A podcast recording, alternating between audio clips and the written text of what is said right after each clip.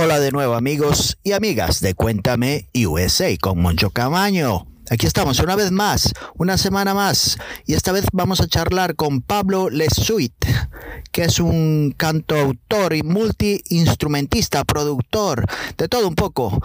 Eh, charlamos eh, eh, bastante tiempo y tengo que pedir perdón a Pablo porque le, le llamé Carlos al final dos veces y lo he editado, lo he eliminado, pero os lo quiero decir, que metió la pata. Peor había sido que le llamara Carlos y además Santana o algo así, Carlos Santana, yo qué sé. Pero le pido perdón a Pablo por la equivocación. Y nada más, una gran persona, podemos decir, de, Paro, de Pablo. Me encantó hablar con él, así que escúchenlo. Y dos temas, como siempre, uno al principio y otro al final. El primero se titula El Volcán, que es uno de los últimos singles que sacó. Y después tenemos otra canción al final que se llama Tus balas no me dan, que la acompaña Pamela Rodríguez en la canción. Así que nada más, eh, pásenlo bien, gracias.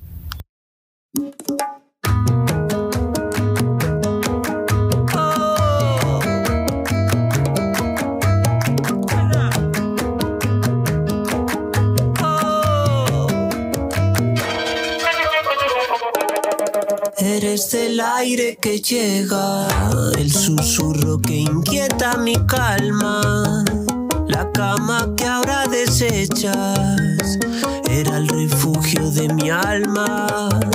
Busco un destello en las sombras, algo que pause mi ira. Mira si entiendo de sobra que yo no soy lo que admiras, como un volcán respiro,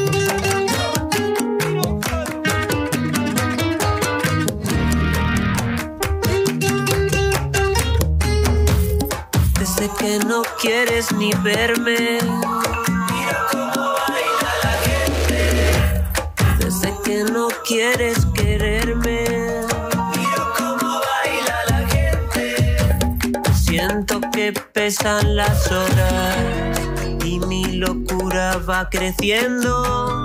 Sabes que yo no comprendo por qué de mí no te enamoras. Como un volcán respiro, perdiendo tan pronto, tanto que no imagino cómo aguanta mi rostro. Una sonrisa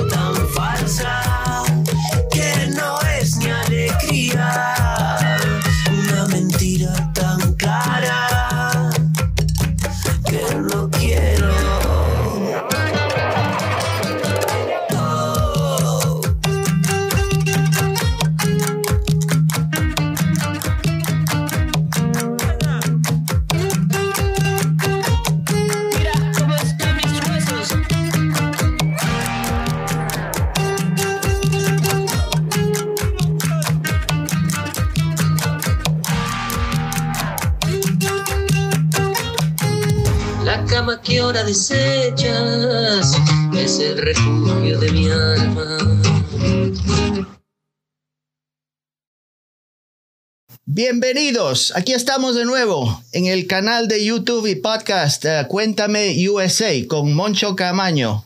Eh, esta vez, eh, esta semana tenemos un excelente músico, eh, multiinstrumental, eh, cantante y compositor, y además gallego, que me suena bastante eso de Galicia.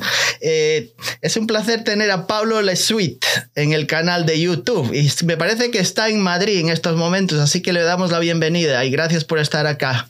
¿Cómo estás, Pablo? Muy bien, Moncho. Un placer aquí compartir charla contigo. Vale, pues te quiero decir, eh, me encanta tu disco, el último que ha salido, Belo Horizonte. Es, como les suelo decir a, las, a los que entrevisto, la mayoría de la gente que, que, que entrevisto tengo muy poco uh, conocimiento de ellos hasta hace pocos meses, menos de un año. Y a, a Pablo, pues lo quiero decir, eh, empecé a escucharlo hace, no sé, a lo mejor seis o siete meses y me cayó bastante de sorpresa. El nombre, quiero decir, eh, tu apellido, Le Suite, eh, ¿es tu nombre artístico o el segundo apellido? ¿De dónde sale Es- tu nombre? Es un nombre artístico. Mm. Eh, en, en un momento cuando estaba empezando con el proyecto, el proyecto comenzó como Le Suite. Yo en aquel momento vivía en Madrid y mm, me apetecía buscar un seudónimo para, como para poder entrar de lleno en, el, como en algo que no tuviese Tanto que ver con mi personalidad como de nacimiento, ¿no? Con el nombre que te ponen tus padres, que- del cual conservó el Pablo. Pablo, sí. Eh, pero generar una nueva identidad a través del nombre también y, y también una identidad que va cogiendo significado a través de las canciones. A medida que las canciones van apareciendo, para mí Le Suite ha ido creciendo y, y variando Ujú. Al, al margen de, de- de mi personalidad completa, como de, de lo que soy como, como persona, sino como la parte musical, pienso que, que- que está ahí. Y en un momento, eh, estando en Madrid, éramos como un colectivo de músicos eh, más fijos, entonces yo, yo empiezo a viajar, empiezo como más a tomar la, la dirección musical, eh, la parte de producción y... y decido eh, pasarlo ya como a Pablo Lesuit, con, con quien me siento Mm. completamente identificado. Sí, pues me, me cogió así un poquito de sorpresa porque creo que te escuché en Spotify y par de canciones y ni- no me imaginaba que habías nacido en Vigo, me parece, ¿no? En la ciudad de Vigo, en, en Galicia. Eso es. Y entonces me, me- me despistaste un poco. Y sobre todo la música, que me imaginaba que eras eh, de Sudamérica, de algún país argentino, Uruguay, por ahí. Y me, de- me tuviste despistado por unos 10 o 15 minutos tratando de investigar, porque me llama mucho la atención. Y dije, pero este Pablo Le Suite no, no puede ser eh, canadiense, este apellido francés, ¿qué, qué, qué, qué- cómo- ¿de dónde sale todo esto? Y me cogiste muy despistado, de verdad. Claro. Y me encantó. eh. Te iba a decir, escuché ayer conduciendo, eh, iba con mi esposa en la autopista y le dije, déjame poner, eh, escuchar el último disco de Pablo, el de Belo Horizonte del 2020. Muy bueno, muy viajero. Es, es- se, se adapta bien a las condiciones de, de que uno lleva en la. Se me fue muy rápido, muy pronto se terminó. Le tuve que dar loop a algunas canciones que me gustaron mucho. Eh, Qué bueno. Sí, sí. Eh, entonces, ¿qué te iba a decir, Pablo? ¿Tú, eh, ¿Cómo comenzó tu carrera profesional? Porque eh, en- estudiaste en las universidades, en, Sal- en Salamanca, me parece, ¿no? Sí, exactamente. Ahí estudié la carrera de comunicación audiovisual, Mm. eh, que finalizo en Madrid con la especialidad en cine y ahí al terminar ya decido quedarme. Salgo de Salamanca ya con el objetivo de crear música. Salamanca es una ciudad universitaria sí. eh, en la que la escena musical en el momento en el que yo estaba no había demasiado movimiento y tenía el foco, además como entré en comunicación audiovisual también queriendo Mm. complementar eh, con, con un estudio universitario arreglado, porque en aquel momento tampoco había eh, carreras superiores que tuviesen que ver con la música popular en España. Ya. Y, y entonces me voy a Madrid a terminar y ya con mi guitarra pues a conectarme con músicos, ver qué está pasando en la escena, ver pues al final la capital es un poco Mm. el, el motor eh, en parte de, lo que pasa sobre todo que pasa todos los días de la semana, ¿no? como en cualquier capital del mundo que hay un movimiento brutal. Y ahí, y ahí, me, y ahí me quedo y comienzo. Pero tus padres ya llevaban así como tenían eh, tendencias artísticas, eh, eh, se dedicaban de alguna manera a algún, a algún estilo, alguna forma artística en- allá en, en Galicia. En, en mi familia hay, hay mucho. Eh, mi, mi- mi padre es eh, creativo, mi madre siempre tuvo mucho interés por la música y tocaba la guitarra, bailaba. Mi, mi- mi abuelo y, y mi bisabuelo era profesor de música. Ah. Y luego, como, como mi tío es, mi tío es escritor, mi primo es escultor, otro primo es director de cine, entonces como sí que hay eh, una tendencia al riesgo del arte en, en la, en la familia. Así que tú. ¿Y tienes, tienes hermanos o hermanas, ah, Pablo? ¿Tienes ahí? Tengo, tengo un hermano que también es un creativo mm, eh, alucinante, es una, Yeah. un tipo con, con- con una visión muy, muy brillante también. Ah, pues ahí, de ahí sale todas esas tus raíces. Eh, Sí. Muy, muy, me, me- me gustó, me gustó mucho escucharte. Eh, el último, este año has sacado un montón de singles, ¿no? Eh, de tres o cuatro. El, el último que escuché, El Volcán, fue el último que sacaste hace unas semanas, ¿no? Justamente, sí, desde marzo llevamos tres singles eh, que, bueno, vienen un poco también a, a raíz de, del- de- de esta pandemia que, que nos cayó en... Mm, ¿Qué fue? Ya yo pierdo el siempre el- yo pierdo la 19, capacidad- eh, al principio del, del 20, por ahí, entre 19 y 20, ¿no? En el 20, yo creo. Estamos ahora en el 21. Sí, terminará en el 28 o el 30, según vamos. ya no sé. Es- esperemos esperemos que, que muy pronto. Eh, en- entonces, bueno, eh, lanzamos Belo Horizonte, eh, Sí. que justamente antes de... mm, Lo presentamos en Madrid el 6 de marzo, que fue en- muy previo al cierre. El, el Sí. día... Ese fue el fin de semana en el que todo saltó un poco por los aires y, y aún nos fuimos a, a México y, y en el regreso Sí. que tuvimos que regresar de urgencia el 15 de marzo, si no recuerdo mal, Hmm. yo ya vi como que la, la situación era nos llevaba a un parón eh, Sí. de más tiempo del que eh, todos los medios hacían eco, porque en principio hablaban como de dos semanas, de tres semanas, como un lockdown así, eh, para que se solucionase. Y a, las- a los 10 días ya estaba como reorganizando, montando un equipo de producción, hablando con gente, pensando en un año de, de trabajar mucho en música nueva porque entendía que no se iban a dar las condiciones como para Sí. girar en, en condiciones normales. Y ahí es cuando empezamos a trabajar en, en todos estos temas. Ya, ya, ya. Y entonces sacaste ya, ya varios singles. Los, los, los estás cuidando muy bien, porque esos vídeos musicales todos son, son bastante... Me, me, me gusta, me gusta. Tienes... eh, colabora mucha gente contigo para hacer esos vídeos, me imagino, y te lleva bastantes días hacer cada uno de ellos. Son bastante detallistas, Sí. ¿no? Sí, a mí el, el vídeo me, me gusta mucho. La parte, como estudié la comunicación con la especialidad en cine, siempre me, me comprometo mucho con, con toda la parte audiovisual. Trabajo en equipo con, con un montón de gente que me rodea y sin los cuales sería, sería imposible lle- llevar a cabo todo este trabajo. Sí. Pero pienso al final también en, que la canción se está convirtiendo, se ha convertido ya, pero bueno, se sigue convirtiendo cada vez más en un todo en el que tiene que ver desde la producción musical, los sonidos que utilizas, pero luego la imagen que la acompaña, cómo Mm. cuentas desde la narrativa eh, audiovisual. Entonces pienso que hay como, como todo un trabajo que completa las canciones sí. que, que puedes decidir completarlo o no, pero que a mí me interesa como, como ese- esa vía. Sí, es como que le- no es solamente adornar la, la música que hace, sino le quieres dar como una explicación, como un toque final al tema, como, como que está todavía sin terminar hasta que no haces el videoclip. Eh, Sí, y, poder generar incluso discursos eh, que vayan en la misma dirección o que sean antagónicos o de Sí. repente pro- puedes jugar mucho con, con Sí, sí. el significado desde, desde la imagen. sí, sí, porque te- Entonces es como, es, es- es muy interesante. le das explicaciones en alguno de, de tus vídeos eh, que escuché, sí, le das como una explicación, el por qué. Eh, Sí, total. Pues sí, de verdad. Eh, esa, has colaborado, eh, escuché esa, tu bala- tus balas no me dan. Esa la- lo hiciste acompañado de Pamela Rodríguez, una artista peruana. ¿Es cierto que contactaste con ella de- en Instagram? Así, de- le mandaste un mensaje nada más. Sí, total. El, el comienzo fue, a, tra- ella había comentado una foto de, de Iván Ferreiro, que es un artista gallego. Sí. Eh, y, y me fijé en quién era y vi que ya, ya me seguía, me puse a escuchar su música, me gustó mucho y, y ahí justamente le escribí y, y llevaba muy poco tiempo viviendo en, en Galicia y nos juntamos para conocernos y con, en las primeras horas de, ya salió como ese estribillo y fue un proceso así como casi instantáneo, conocernos de hecho cambiaron los planes. El volcán Ujú. iba a salir antes, estaba como ya terminada esa canción.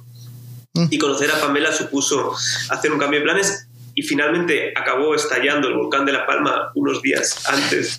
Bueno, coincidiendo casi con, con el lanzamiento, desgraciadamente, con el, con el lanzamiento del single. Mm, entonces eres medio. lees las cartas también en las manos y eres medio brujo. Es- espero que no. Voy a empezar a poner títulos que no tengan, que, que no puedan coincidir con ningún tipo de catástrofe natural por las dudas. ya, ya. Mejor mantenerse al margen, hablar de, de otros temas.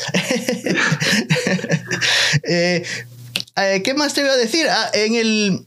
Te- eh, mientras estabas en la universidad, ¿conociste a Jorge Dressler, es cierto? A- al a uruguayo, al, al gran artista uruguayo. ¿Lo conociste en España? Lo conocí en España. Él vive en Madrid desde hace muchos años Sí. y, y yo comencé a estudiar la carrera de composición de música contemporánea con, con 23 y él impartía durante el primer curso un taller de composición de canciones Ay.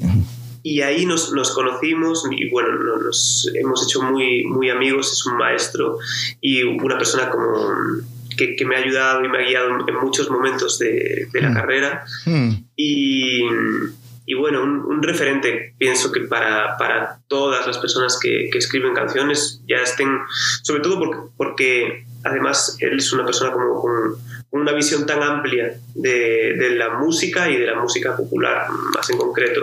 Sí. Y bueno, es, es un lujo. Mm, Y eh, él fue el que te eh, hizo eh, en tu primer disco, el, el, el completo que sacaste fue llamado, se llamaba Tiempo en el 2015. ¿Él colaboró en ese disco también?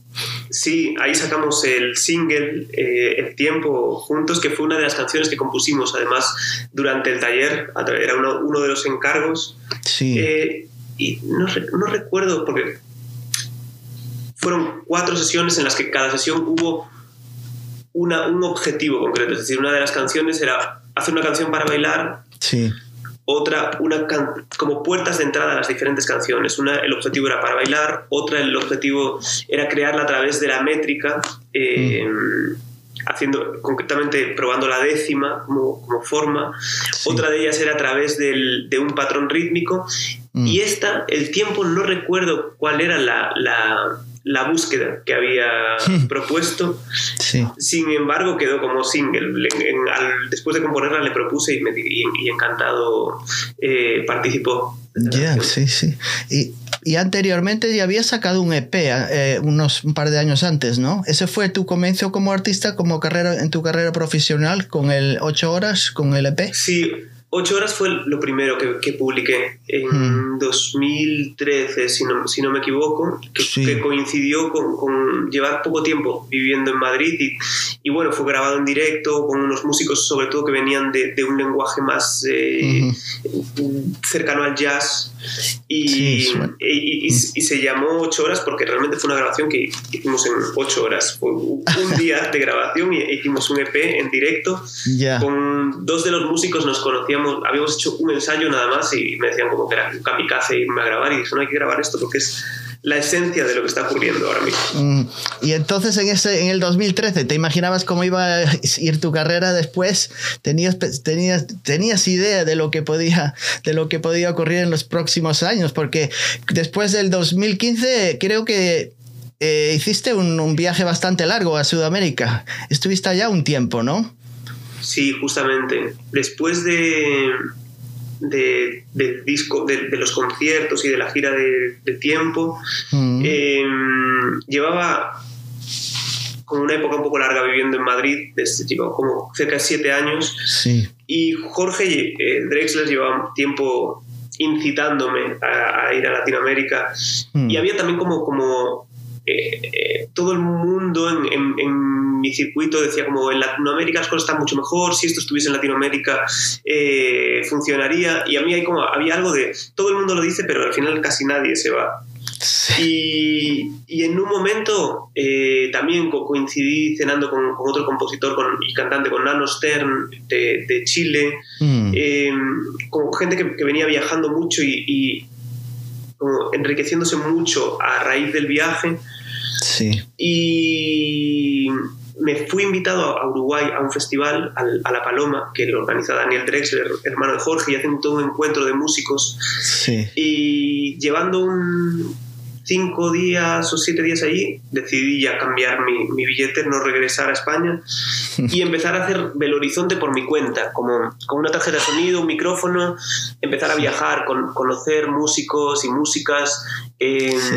y sobre todo eh, estar abierto al cambio y al y a estar vivo, ¿no? Como llevaba demasiado tiempo asentado en un lugar que no me permitía tampoco salir de, de mi propia visión. Necesitaba como experiencias. Sí. eh, me imagino eh, llamando por teléfono a tu familia o a algún amigo y decir, mira que de momento no voy para allá, te, te vas a- me voy a quedar acá y ya te avisaré cuando, cuando tengo el billete de, de regreso, ¿no? Fue así como inesperado, ¿no? Total, total, total. Además venía trabajando en un plan con, con un productor en, en España con quien te- teníamos como casi cerrado un, un acuerdo para empezar a producir en- a mi regreso en marzo. Estoy Sí. yo, me, me estoy yendo a final de diciembre y en marzo entrábamos a grabar en España y sentí que necesitaba no volver a España a un estudio, como que tenía que, que hacer una cosa diferente al, al- sobre todo lo que veía en todo mi entorno que estaba haciendo. Sí. eh, por una parte había la necesidad de, de vivir y por otra parte la, la necesidad de, de tener una propuesta diferente, ¿no? Ujú. como con la que me sintiese completamente identificado, en la que pudiese creer y la que pudiese llegar y decir, mira, estoy orgulloso de esto, esto lo he hecho de esta manera, es una, foto, es una fotografía de, Sí. de mi momento, de mi viaje. Y han pasado, eh, desde que lo grabamos, pues de las primeras canciones casi cuatro años, de las segundas tres, Mm. y es un y, y lo puedo defender a día de hoy con la misma vigencia que lo, que lo Sí. defendí el- en los primeros días. ¿Qué te iba a preguntar? ¿Tú tienes familia en, en- Latinoamérica? Porque creo que en Cuba tenías familiares, ¿no? De hace ya quién Sí, sabe cuándo. tengo- Total, eh, es, es familia política realmente, pero es como parte de esa familia es con la que me inicio eh, tocando. Mm. Eh, mi tía política nace, nace en Cuba y bueno, y, y- y a, y a través de ella pues siempre ha habido como cubanos con, con lo que ello implica, como una tradición musical Sí, sí. muy fuerte y, y sobre todo como muy integrada en el día a día, en, en- en las comidas, en las charlas, en, en todo, ¿no? Sí, sí. sí. Y, con ellos comencé, fue la- las primeras personas con las que comencé a tocar en, en directo, tocando como percusionista, cantando mis primeras canciones con Ujú. 19 años, fuera del, del, del ámbito más eh, eh, de, de conservatorio, de conciertos en- de clases y demás, como la parte popular es, a raíz de ellos fueron un poco los que me dieron el, venga, hay que empezar a, a tocar. Ya, ya, ya. Pues eh, otra cosa que creo que escuché hablar, eh, decir acerca tuya en alguna entrevista, que no te gusta mucho que te etiqueten, que te, te entusiasma más bien la sorpresa, dar que no, no hay ningún estilo que te, te ate de alguna manera, sino siempre estás abierto a cualquier otro estilo, a cualquier otro género musical que te atraiga en ese momento, ¿no? Total, sí, yo pienso como que, que las etiquetas tienen que ver más con, con una cuestión industrial, igual que, que en, que en la- que en los supermercados, si pusiesen todos los productos, eh, si no los organizasen de alguna manera, sería un caos y nadie entendería Sí, eh, lo, Pues- lo que, lo, que, lo que coger, ¿no? Pero, sí. pero un poco a mí me, me interesa eso. Creo que, que si al terminar una canción, no sé, yo vengo escuchando mucha música de diferentes estilos y- y a veces como por momentos fue más marcado. A lo mejor hubo una época en la que escuchaba mucho hip hop o Sí. una época en la que estaba más metido en, en algo que tenía que ver con el jazz o una parte más pop, otra más cantautor. sí. Eh, y en este, y sobre todo también pienso como que mm, las plataformas digitales, el momento en el que nos encontramos como, en el que siento que el, la música indie, el underground y el main- mainstream cada vez están más cerca, eh, pienso que como que ha pasado un poco el momento Mm. de, de únicamente desarrollar si, si, tu visión es de esta manera. Pienso que, que, es maravilloso como los artistas que tienen un, un estilo concreto lo desarrollan y, y, y son muy buenos en, en, lo que hacen, pero siento como que mi personalidad además sí. es muy cambiante. O sea, hay, hay épocas en las que me encanta estar viajando y hay épocas en las que me encanta estar en mi casa, yeah. encerrado. Entonces esos, como, esos cambios de, de humor también tienen que ver con con la música que escucho en esos momentos sí. y con la música que me gustaría que es, escuchar, que al final es un poco lo que, lo que trato de hacer, ¿no? Canciones que a mí me gustaría escuchar. Ya, yeah.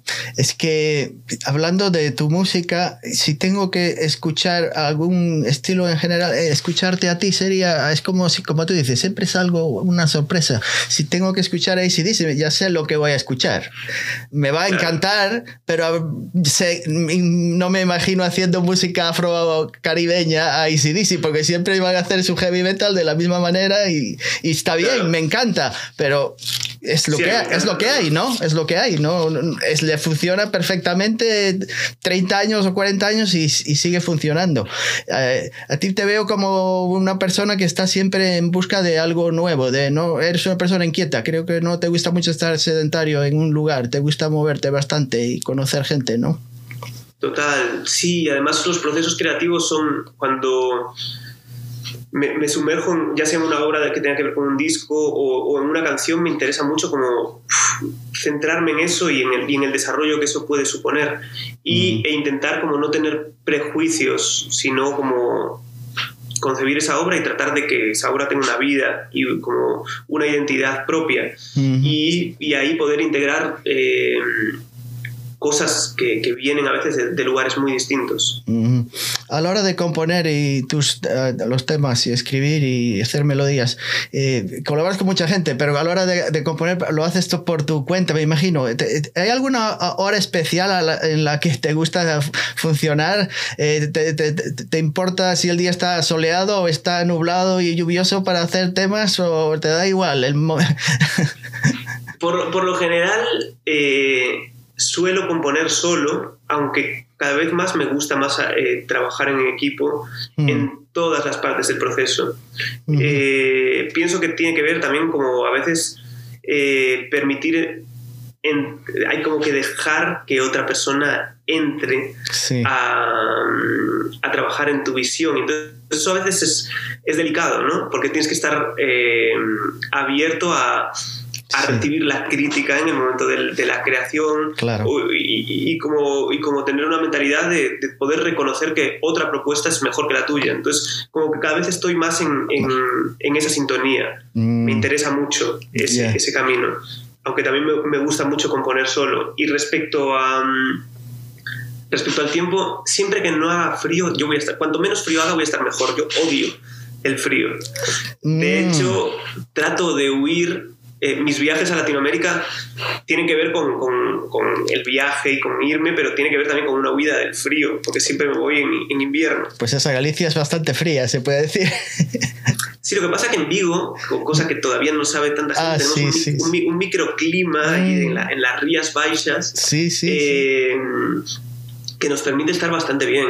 Obviamente, diciembre, enero, febrero, noviembre son meses eh, fríos, pero no sé, hace una semana estaba surfeando en la playa con 20 grados, con un atardecer no fuera de lo normal y decía que no se, que no se enteren nadie. Sí, así que estabas por allá. Eh, ¿Qué te iba a decir? Hablando de, no de surfear, pero sí el look, el estilo que llevas. Te, te, te, en, tus, eh, en la indumentaria, en la ropa que tú llevas, en el estilo, me pareces una persona a veces como setentero, de los 70. En la ropa que así das esos abrigos, los pareces de Nueva York a veces de, de esa época y me, me, me llamó mucho la atención también la forma que llevas de vestir. Es bastante así como retro, así de los 70, ¿no? Sí, total. Me, me, gusta mucho. Como, me gusta mucho la moda, me gusta mucho el, el diseño. Concretamente ahora mismo, eh, en los dos últimos años, estoy trabajando con una estilista, con Isa Alabama, que además fue la primera persona que tuvo una tienda retro en, en Vigo. Ajá. Y, y bueno, pienso como que en aquel momento además había un diseño de, de moda para hombre muy interesante, pero como, como el diseño no el de la moda elitista como inaccesible, sino como que Sí. eh, estaba eh, expandida un diseño de ropa para hombre bastante, bastante interesante y como bastante delicado y cuidado. Sí, sí. cosa que las, las, gran, las marcas, pues las grandes multinacionales, eh, ahora es como, se- se- no sé, se ve todo muy parecido, todo muy igual, es más difícil distinguirse y sin embargo en aquel momento había prendas como, Sí, te iba y muy interesantes. Sí, sí, te iba a decir, ¿eh? se me, me vino a la cabeza cuando yo vivía en, en Galicia y mis padres estaban aquí en Estados Unidos. Y al final de los 70 yo era muy pequeño, bueno, me acuerdo, 10, 12 años tenía. Mi, mi padre, me- te- te- tú sabes, esto es lo de migración, que te traen todas estas cosas nuevas y ropas de, de- de- los traían de Estados Unidos y era el único que vestía de- con una ropa bien diferente, con estos Claro. pantalones de cuadros y, y unos relojes eh, diferentes totalmente con dibujitos y todas esas cosas que no es y me- a veces me- cuando te veo a ti me, me parece que, que estoy vistiendo ese estilo de ropa que nadie llevaba en, aqu- en- pues allá en mi, bueno. en mi pueblo en, Galicia Claro, Sí, sí, sí. total. Sí, sí. Eh, ¿qué te- otra cosa que te iba a decir. eh, cuando eh, comenzaste, que se me te iba a preguntar, eh, allá en, en, en Galicia, eh, naciste en Vigo, ¿no? En aquella época no, no había, había muchas bandas gallegas. Yo me acuerdo que así de, de, de rock, que, porque a finales de los 70, eh, sobre todo me acuerdo de, de escuchar a Siniestro Total, Golpes Bajos, todas esas bandas. Eso es lo que se escuchaba cuando eras tú jovencito, cuando, lo que, cuando estabas allá en, en Galicia, esas No, bandas yo que salían o no. per- per- pertenezco a, a una generación posterior, porque Siniestro Total, Golpes Bajos, Aerolíneas Federales, Mm. Sí, sí, sí. eh, sí. bueno, bandas que no son de allí, pero que venían mucho y que participaba Pablo Novoa, como los, los Ronaldos. Eh, ellos como pertenecen a los 80, finales de los 80, yo Sí. nazco en el 88 y como que mi momento en el que empiezo a, a- tener ya interés por la música, empezar a ir a algunos conciertos que es como a partir de los diría de los 12 años, algo así, había como, estaban bandas como Los Piratas, eh, Ah, bueno, ok. en, en- en- en Vigo concretamente hay un- siempre ha sido una escena muy rica, ha habido Sí. bandas de, mucho, de muchos tipos, como el, el rock ha sido muy fuerte, pero también, no sé, el hip hop, el punk, eh, bandas como las que, que decías. Y, mm, y en aquel momento, pues sí, yo recuerdo de Canon que hacían eh, nu metal, Sí, eh, sí, sí. eso, estaban los piratas, estaba eh, Deluxe en aquel momento, que no es de Vigo, pero es de La Coruña. También me pasa que yo a los 18 años salgo de Galicia y, y como hay una desconexión con lo que está pasando en, en, en la escena de la ciudad, Ujú. para y, y- y me- rápidamente me vengo a Madrid y estoy más conectado con el circuito de lo que pasa aquí y ahora sí que es un momento en el que estoy como paso más tiempo en Galicia aunque estoy mucho tiempo viajando Sí. sí que estoy bastante conectado con lo que está pasando y, y realmente Galicia es- es- se está trabajando en los proyectos increíbles y se están exportando porque a nivel nacional e internacional están teniendo mucho eco cosas de las que están pasando Sí, sí, me he dado cuenta. Eh, otra cosa que te quería preguntar que se me estaba pasando. Habías, has trabajado en, tu- en este último disco. eh, ¿Quién era el productor? ¿Quién fue el productor de Belo Horizonte? Porque me parece que es- tienes contacto y te llevas ya, llevas varios años con eh, Juanito el, el cantor, ¿no? El argentino. Eh, justamente sí, eh, está- ¿estuviste colaborando con él anteriormente y, y sigues colaborando? ¿Tenéis contacto contigo? Sí, total. Eh, con Juanito nos conocimos durante el viaje Mm. y empezamos a trabajar. eh, hicimos Belo Horizonte juntos los dos como, como productores Sí. y después, como en cuanto terminamos Belo Horizonte empezamos a trabajar en un proyecto de, de música de viajes que justamente hoy vamos a estar eh, luego por la tarde trabajando en una mezcla de una canción nueva. Ujú. Eh, entonces Juanito, además de, de un referente como productor, como músico, como mm, compositor de canciones, porque el repertorio de Juanito es fuera de lo normal, sí, sí, fuera de sí. lo normal. Eh, es, un es un gran amigo y, y- incluso, por ejemplo, en estas canciones que en, en- en los tres singles que hemos sacado este año, Ujú. eh, no hemos trabajado juntos como en la producción porque he estado yo, yo con otros coproductores, pero Sí. en el Volcán Juanito grabó guitarras y siempre es alguien a quien cuando termino una producción Ujú. se la envío para, para que me dé su punto de vista y que me, me comente algo sobre lo que ve. Ujú. Entonces sí, tenemos como una relación muy estrecha y, y eso se ha convertido como en una persona importante en, Sí. mi, en mi carrera.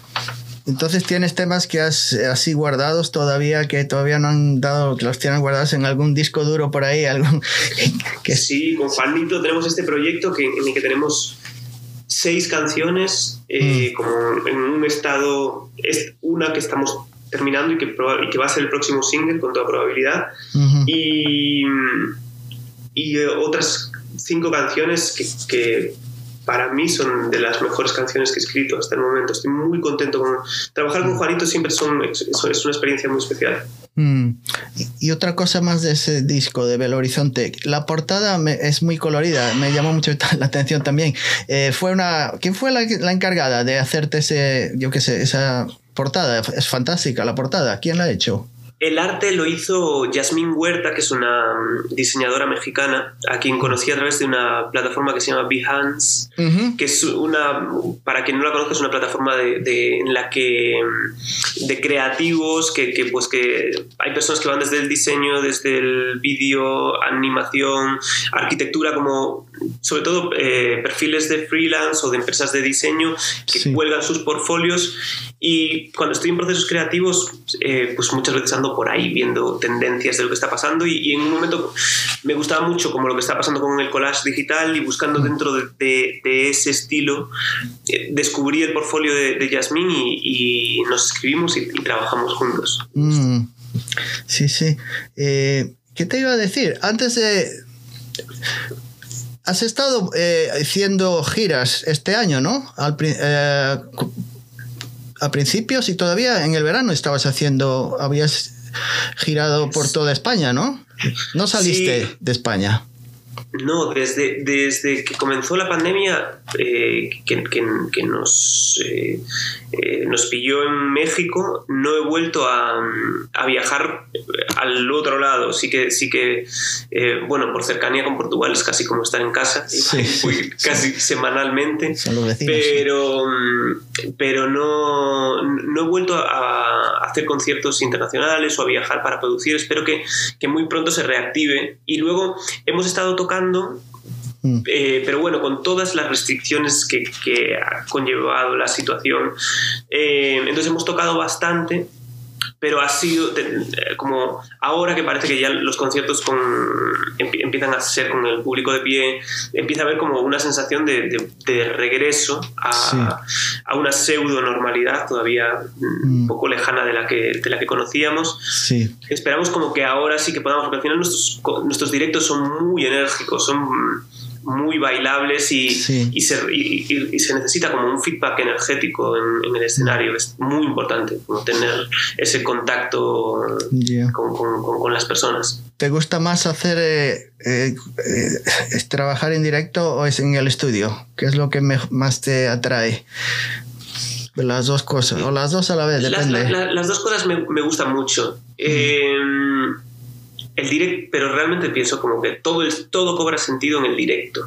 Mm, Es como, mi sensación es que todo es una preparación mm, para que finalice. Entonces, como cada, cada directo, además con, con la banda estamos en un momento muy, muy, muy bueno. Entonces, tocar es como... Es lo que, no sé, cada vez, cada vez que, que toco y se dan las, unas buenas condiciones de escucha, Sí. como que todos estamos bien, eh, realmente es, es increíble. Quizás es, es lo, el, el momento que, que más me gusta. mm. Y hablando del directo, ¿qué, qué- fue lo, que, lo peor que te haya ocurrido en, en directo? ¿Que, que te haya pasado? ¿Algún problemas técnicos de sonido? Yo qué sé.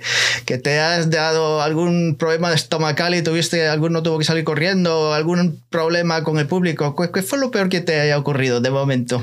Lo peor que me ha pasado, lo peor fue un- una vez que me olvidé completamente de. Bueno, me olvidé de, de- de todo. Me olvidé de enchufar la guitarra, me olvidé de la canción que estaba tocando. Eh, me acuerdo, una vez, una, una noche en, en Buenos Aires, en el concierto de. que me habían invitado al concierto de unos amigos, Sí. y fue desastroso completamente. Y normalmente llevo como bastantes años tocando, entonces como suelo poder salir del paso. Sí, En aquel claro. momento no, no, no había manera de salir, era como... Tenías la mente en blanco, bueno, ¿no? ya está. Se acabó. Totalmente, es como se me olvidé, me olvidé cómo se toca. Por suerte lo recuperé. Lo recuperaste, que no vuelva a pasar, si puede ser. Sí, total, total, total. Y hablando de tu banda, eh, ¿llevas muchos años con los mismos componentes o, o tienes alguno nuevo? Sí, desde, desde que estoy en Vigo, eh, desde los últimos cuatro años estamos, ah, hubo un cambio en, en- en el percusionista que comenzó, Mm. pero los dos últimos años llevamos con una formación muy estable, con nuestro técnico de sonido, con Moisés, que también es para mí parte fundamental del, del equipo. Y, y pienso que es muy importante como trabajar con, Mm, con las mismas personas como para en el desarrollo de un sonido.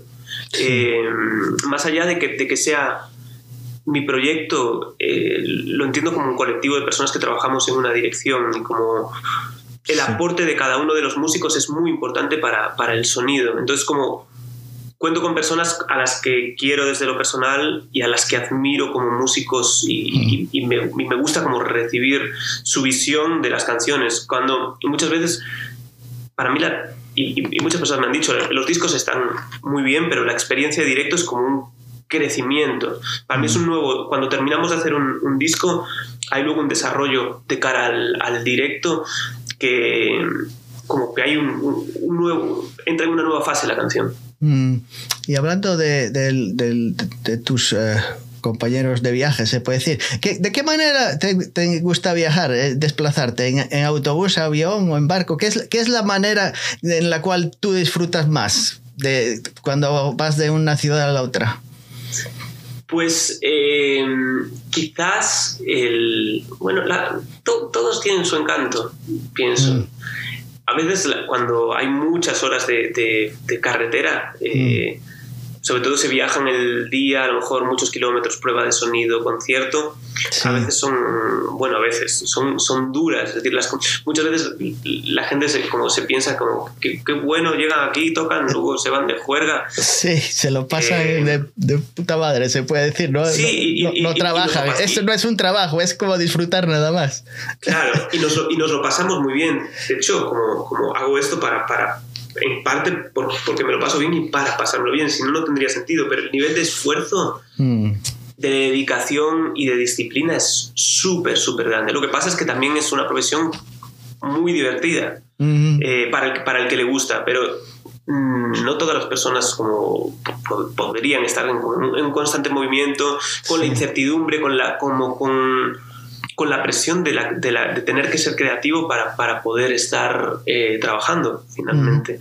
mm. Entonces como que hay, que hay un montón de, de cuestiones que tienes que estar resolviendo y, y- y abierto a, a vivir de esa manera. Mm, Sí, sí.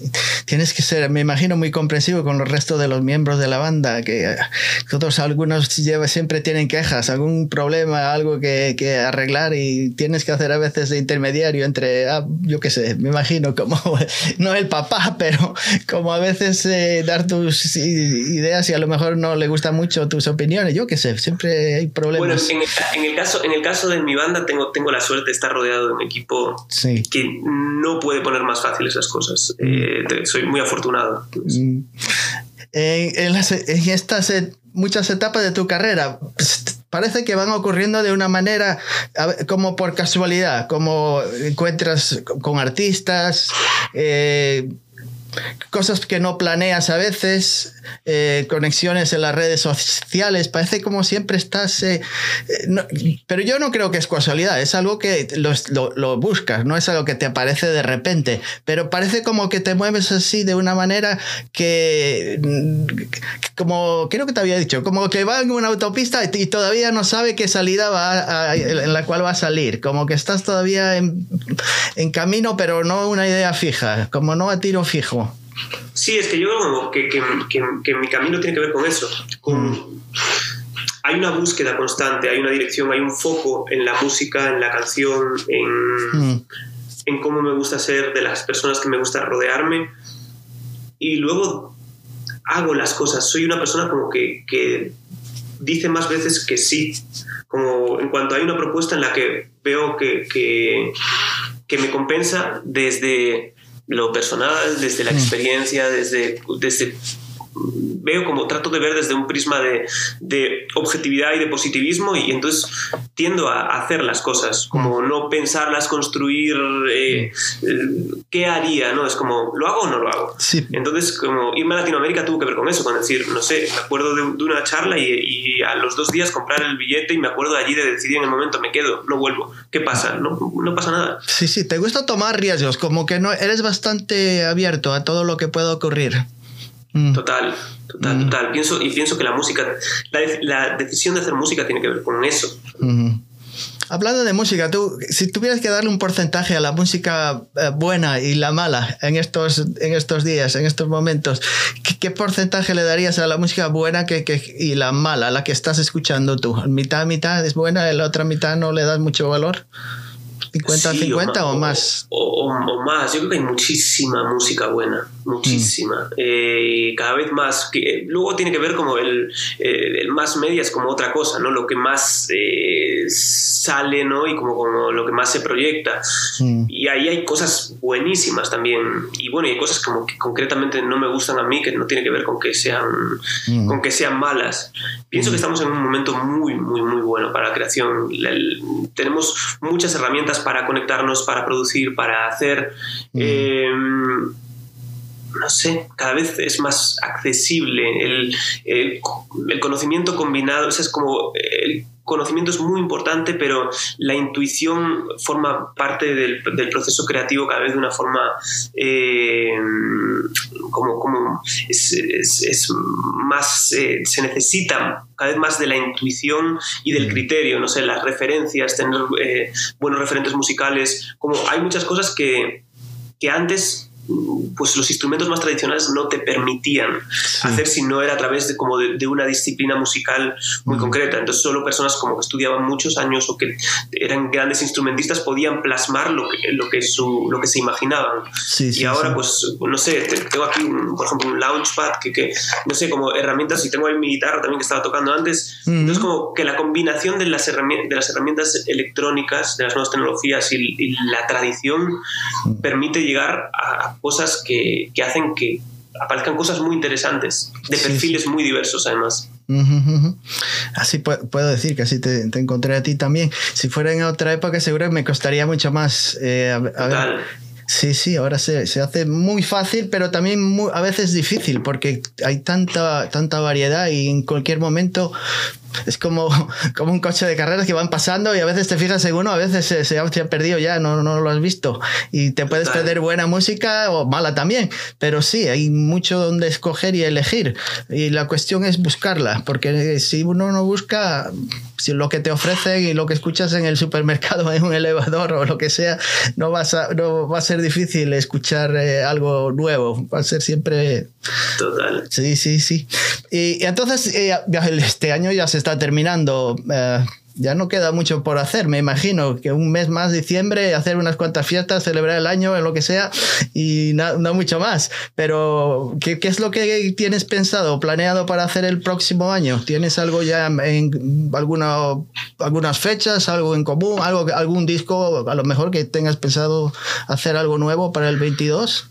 Pues bueno, estoy, estoy produciendo, a, a, trabajando con bastantes artistas. Eh, mm. eh, estoy trabajando en algunas colaboraciones, estamos terminando el próximo single y grabando también un contenido de, de un directo que acabamos de hacer. Y, mm -hmm. y, sí, pienso que va a ser un año de, de lanzar bastante contenido, mm. de viajar bastante, hay planes de, de, regresar a México pronto, de trabajar sí. con algunos productores allí y, y, ojalá como poder hacer una gira grande, una, una como que, que, que, no haya tanta pausa entre fechas, como que al final estas, estas condiciones y estas circunstancias sí. han hecho como que sea como comenzar, parar, comenzar, parar. Entonces como generar un viaje continuo que tenga que ver con el lanzamiento de contenido, la gira, que es lo que me interesa, estar como sí. vivo todo el año, ¿no? Sí, sí, que estés siempre haciendo algo nuevo. Espero que las cosas Sí. no, no, no, no se vayan en dirección contraria. Me están.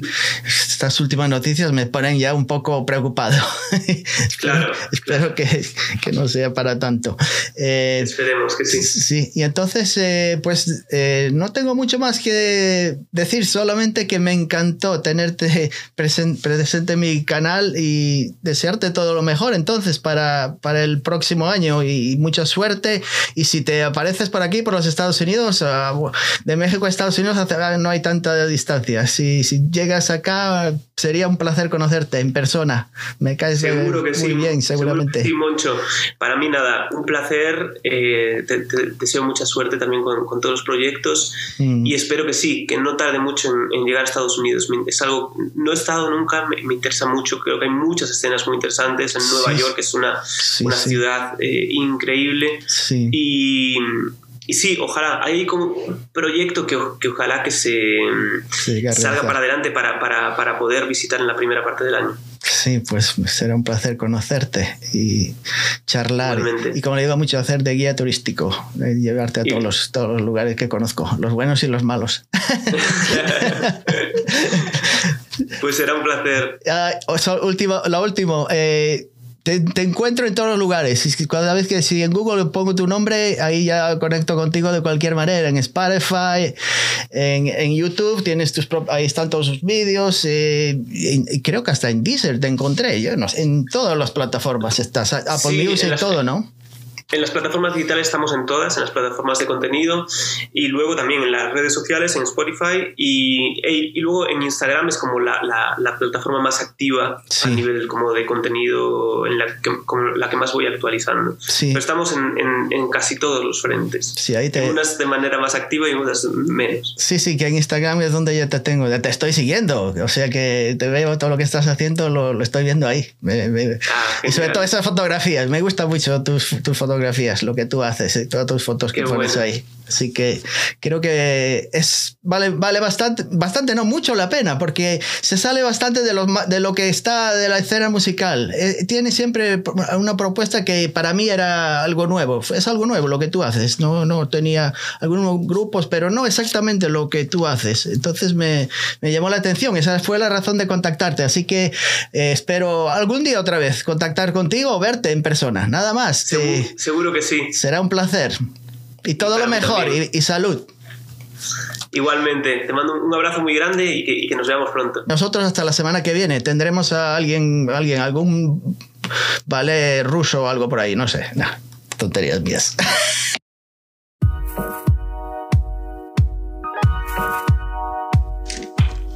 Si se acaba el mundo nunca piensas. Si te dan con todo nunca piensas. Si todo es una shit nunca piensas. Nunca piensas, nunca piensas. Si vienen a por ti nunca piensas. Y si es mejor así nunca piensas. Si quieres ser feliz nunca piensas. Nunca piensas, nunca piensas.